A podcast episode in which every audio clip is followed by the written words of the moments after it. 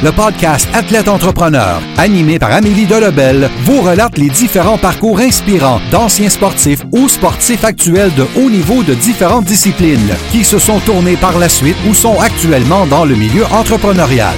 Des entrevues et reportages qui seront vous motiver à atteindre votre plein potentiel. Le podcast Athlète Entrepreneur, des cheminements à découvrir.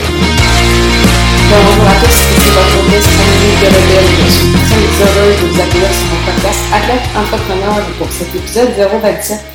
Athlète Entrepreneur est un podcast qui compris de motiver les athlètes ou anciens athlètes qui souhaitent se lancer en affaires.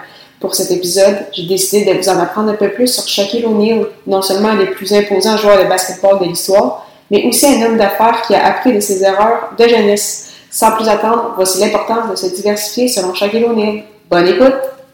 Celui qui a évolué avec Louisiana State lors de son parcours universitaire a été le tout premier choix de la séance de sélection de 92 par le Magic d'Orlando. Le grand gaillard de 7 pieds, 1 pouce et 325 livres a disputé 4 saisons en Floride avant d'aboutir avec les Lakers à Los Angeles. Avec le Magic, il aura été nommé recrue de l'année en 93 et aura aidé les siens à se rendre en grande finale en 95, baissant toutefois pavillon face aux Rockets de Houston. Il se reprendra heureusement trois fois plus tôt avec les Lakers, remportant trois sacs consécutifs en 2000, 2001 et 2002. À cette époque, avec Kobe Bryant, ils formeront l'un des duos électrisants de la NBA. D'ailleurs, en 2000, il devient seulement le troisième joueur de l'histoire à remporter le titre de MVP, donc le titre de joueur le plus utile, de la saison régulière, du match des étoiles, ainsi que de la finale depuis Michael Jordan en 98. Willis Reed avec les Knicks de New York est le premier qui avait réalisé l'exploit en 1970. Cependant, O'Neill est échangé au Heat de Miami en 2004. Avec le Heat et Dwayne Wade, chaque remporte un quatrième et dernier titre en 2006. Il est échangé quelques années plus tard au Suns de Phoenix, exactement en février 2009, avant d'être de nouveau échangé cette fois aux Cavaliers de Cleveland pour la saison 2009-2010. Le centre a conclu sa carrière au terme de la campagne 2010-2011 avec les Celtics de Boston.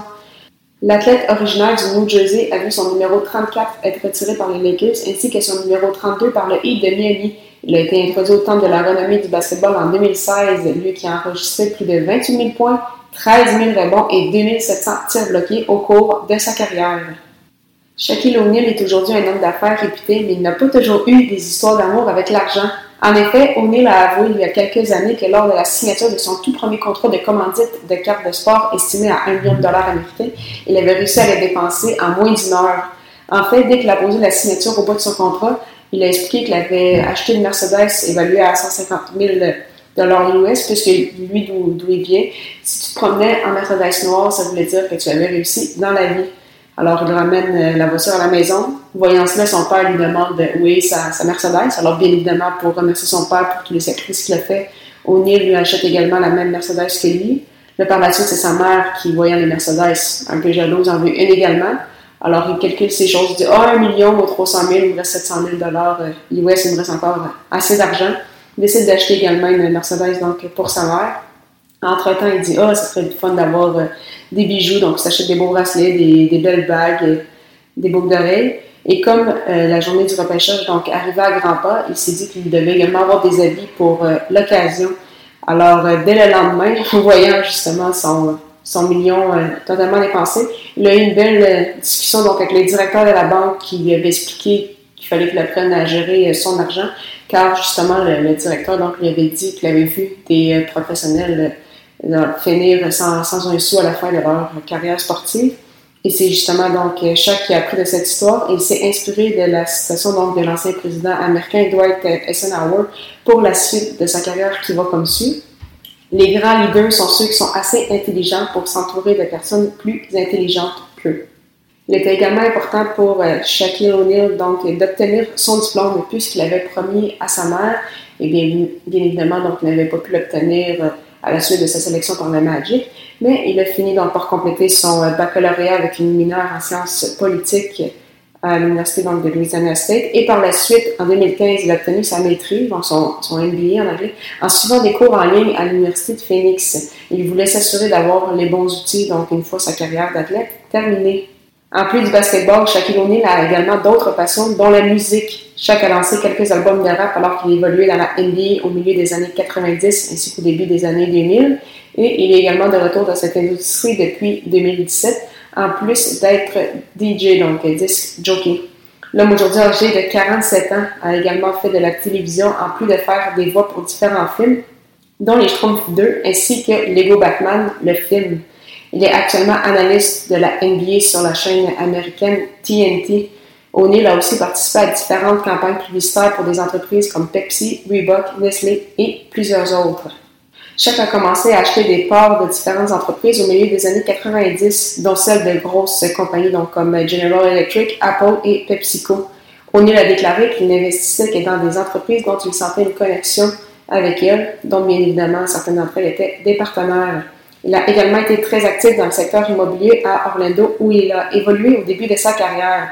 Par la suite, il a investi dans sa ville natale, à Newark, en s'impliquant dans plusieurs gros projets d'infrastructures, dont des appartements. Restant dans le monde du basketball, en 2013, il est devenu actionnaire minoritaire des Kings de Sacramento. Également, comme plusieurs autres gros noms, dont le chanteur Drake, O'Neill a investi dans le e-sports, soit le sport électronique, avec la compagnie Energy Esports. Il a également fait des annonces du jeu Counter-Strike.